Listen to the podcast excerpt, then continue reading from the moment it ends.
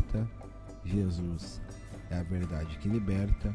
Eu sou Alan Ferreira e glorifica a Deus pela vida de cada irmão e cada irmã que está aqui escutando este podcast para aprendermos juntos mais sobre a palavra de Deus. Sendo assim, farei uma oração para iniciarmos esse momento tão especial que teremos hoje. Santíssimo Deus, Deus eterno, glorioso, majestoso, bondoso, misericordioso, a ti toda honra, glória e louvor.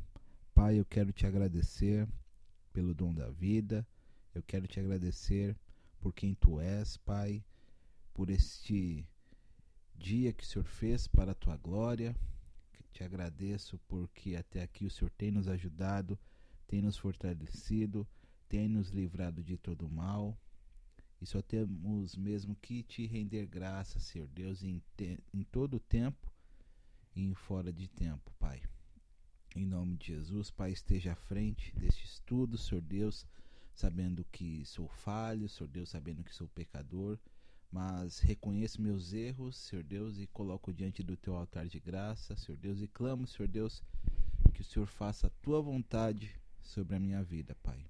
Em nome de Jesus, Senhor Deus, que tudo que eu fale, Senhor Deus, seja lecionado por ti, Senhor Deus, através do teu Santo Espírito, Senhor Deus, que tudo que eu faça, Senhor Deus, seja para o teu louvor, Pai. Em nome de Jesus, Senhor Deus, esteja à frente da vida de cada irmão que está escutando esse podcast hoje que, ele, que o Senhor abençoe as suas vidas, abençoe suas famílias, Senhor Deus, e usa o Senhor Deus para a tua glória, Pai. Em nome de Jesus, que tudo que tem, tem, temos aprendido aqui neste podcast, Senhor Deus, que possamos colocar em prática no nosso dia a dia, Pai. Em nome de Jesus, Senhor Deus, fica conosco, nos abençoe, Senhor Deus, pois somos totalmente dependentes de Ti, Pai. Em nome de Jesus que eu te agradeço, te louvo e te bendigo. Amém. Bom, irmãos, hoje daremos continuidade ao nosso estudo. No último programa falamos sobre o período interbíblico, fizemos um breve esboço sobre o Novo Testamento. Hoje falaremos sobre o nascimento de Jesus. Então vamos lá? O primeiro fato que marca o Novo Testamento certamente é o nascimento de Jesus, cumprindo um plano de Deus em vir salvar a humanidade.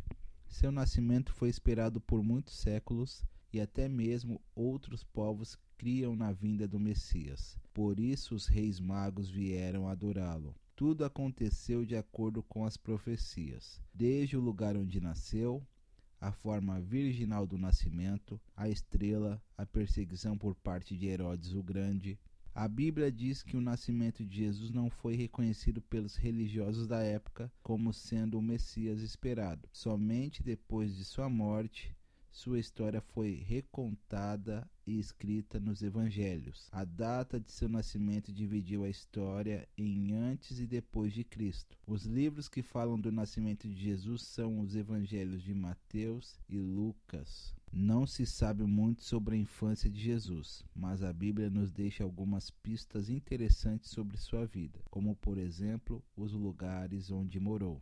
Certamente Jesus passou sua juventude com sua família e trabalhando. Quando completou 30 anos, se emancipou e foi cumprir seu ministério. Lucas 3, versículo 23. Lugares onde Jesus viveu. O primeiro local que falaremos é Belém, foi o local onde Jesus nasceu e permaneceu do zero aos dois anos. Referência bíblica, Lucas capítulo 2, versículos 13 ao 15. Egito permaneceu durante a infância, dos 2 aos 12 anos. Mateus 2, capítulo 2, versículos 13 a 15. Nazaré Viveu durante sua juventude, dos 12 aos 30 anos. Referência bíblica: Mateus 2, versículos 19 ao 23.